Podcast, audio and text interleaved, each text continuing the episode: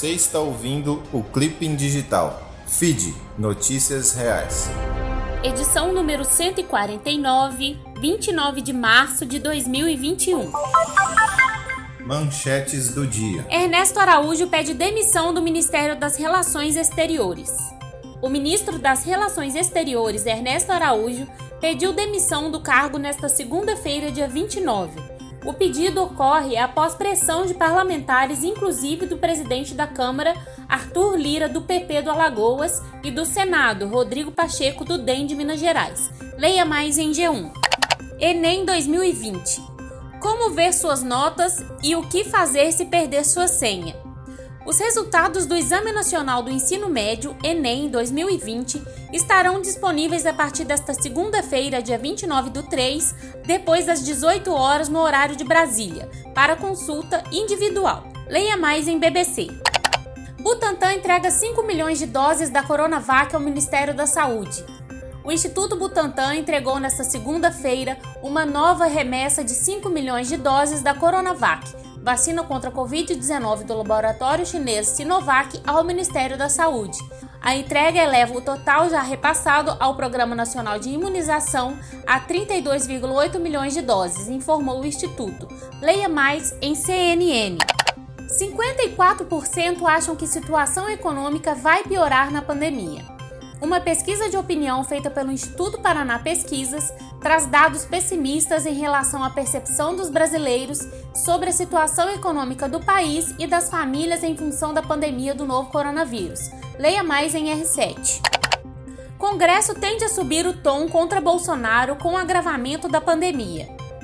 Mesmo com a criação de um Comitê Nacional para Enfrentamento da Covid-19, do qual fazem parte a cúpula do Legislativo e representantes do governo federal, o movimento de cobrança Jair Bolsonaro, liderado pelos presidentes do Senado, Rodrigo Pacheco, do DEM de Minas Gerais, e da Câmara, Arthur Lira, do PP do Alagoas, deve ganhar força no Congresso.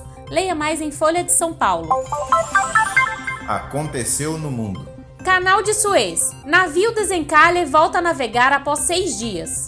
O mega navio que encalhou e bloqueou o canal de Suez por seis dias voltou a navegar por volta das 10h30 desta segunda-feira, na principal ligação marítima entre a Ásia e a Europa, por onde passam cerca de 12% de todo o comércio global. Leia mais em G1. 25 mil pessoas se inscrevem em teste de segurança all inclusive para turismo em Ilha Grega. Os meses de verão estão se aproximando no hemisfério norte e governos de países europeus debatem o que fazer para que as pessoas possam viajar de férias e, ao mesmo tempo, evitar que as infecções por coronavírus aumentem e matem ainda mais gente. Leia mais em BBC. Estados Unidos estudam implantar sistema de comprovação de vacinação.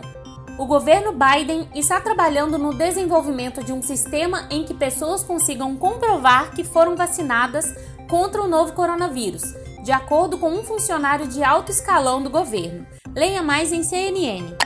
Paris e região perderam 105 bilhões em turismo em 2020. A crise sanitária privou Paris e sua região de 105 bilhões em receita no ano passado, devido a uma queda histórica no número de turistas estrangeiros, apontaram dados do Comitê Regional de Turismo. Leia mais em R7. Presidente do Chile adia eleições constituintes por alta de casos de Covid. O presidente do Chile, Sebastián Pinera, anunciou na noite deste domingo que a eleição para decidir a formação de Assembleia Constituinte do país será postergada para os dias 15 e 16 de maio. A data inicial era 11 de abril. Leia mais em Folha de São Paulo. Ana Elisa Souza para o FID Notícias Reais. Mundo do esporte. Vagas olímpicas no tiro com arco e esgrima e pódios no judô marcam Semana Olímpica no Brasil. Faltando pouco mais de 100 dias para as Olimpíadas de Tóquio, o fim de semana foi recheado de competições espalhadas pelo mundo nas mais variadas modalidades. O Brasil engordou um pouco mais a delegação já classificada para as Olimpíadas, com vagas conquistadas por Guilherme Toldo no esgrima, após chegar às quartas de final do Grand Prix do Catar, e Anne Marcelli, campeã do pré-olímpico continental de tiro com arco, no México. A seleção brasileira fechou o Grand Slam da Geórgia de judô no último fim de semana com quatro medalhas. Leia mais em GE. Federação Paulista e clubes criarão bolha para tentar retomar futebol. A Federação Paulista de Futebol anunciou a criação de uma bolha para fazer com que o Paulistão 2021, que foi paralisado há duas semanas após medidas do governo estadual, seja totalmente retomado. Em um comunicado divulgado no início da tarde de hoje, a entidade decidiu também, em acordo com os 16 clubes participantes do torneio, endurecer as medidas do atual protocolo, como a realização de um maior número de testes RT-PCR. O novo documento é uma tentativa de convencer o Ministério Público do Estado a liberar a volta do campeonato. Leia mais em UOL. Minas vira sobre SESI Bauru e redita final da Superliga contra o Praia.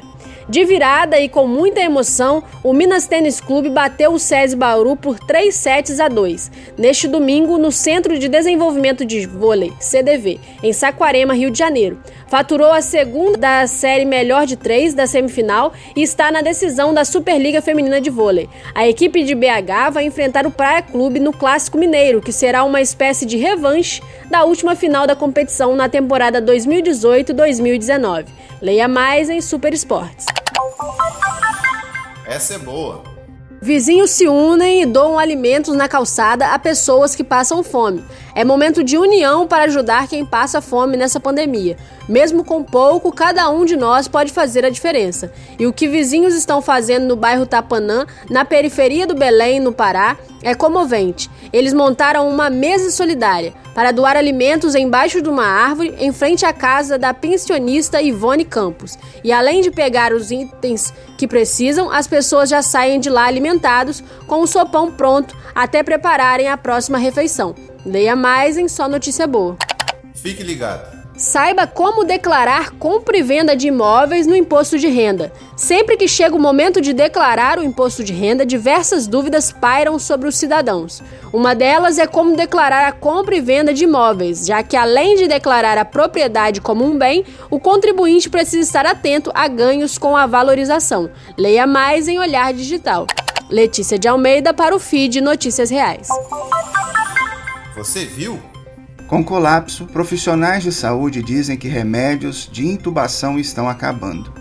Médicos de todo o Brasil alertam que estoques de medicamentos de intubação estão no fim. Faltam também UTIs, cilindros de oxigênio, respiradores e até monitores hospitalares. Nesse cenário de esgotamento de recursos, apesar de todos os esforços de aumento de leitos e direcionamentos das equipes, chegamos ao limite afirma o médico Renato Bandeira de Melo, do Hospital das Clínicas de Porto Alegre. Segundo a enfermeira da maior emergência pública do Norte e Nordeste, o Hospital da Restauração no Recife, Pernambuco, disponibilidade de remédios de intubação está sendo loteria. Há mais de duas semanas estamos sem sedativos como midazolam, suquinil, fetanil, rucorônio, conta. O governo de Pernambuco decretou flexibilização do isolamento social a partir do dia 1 de abril.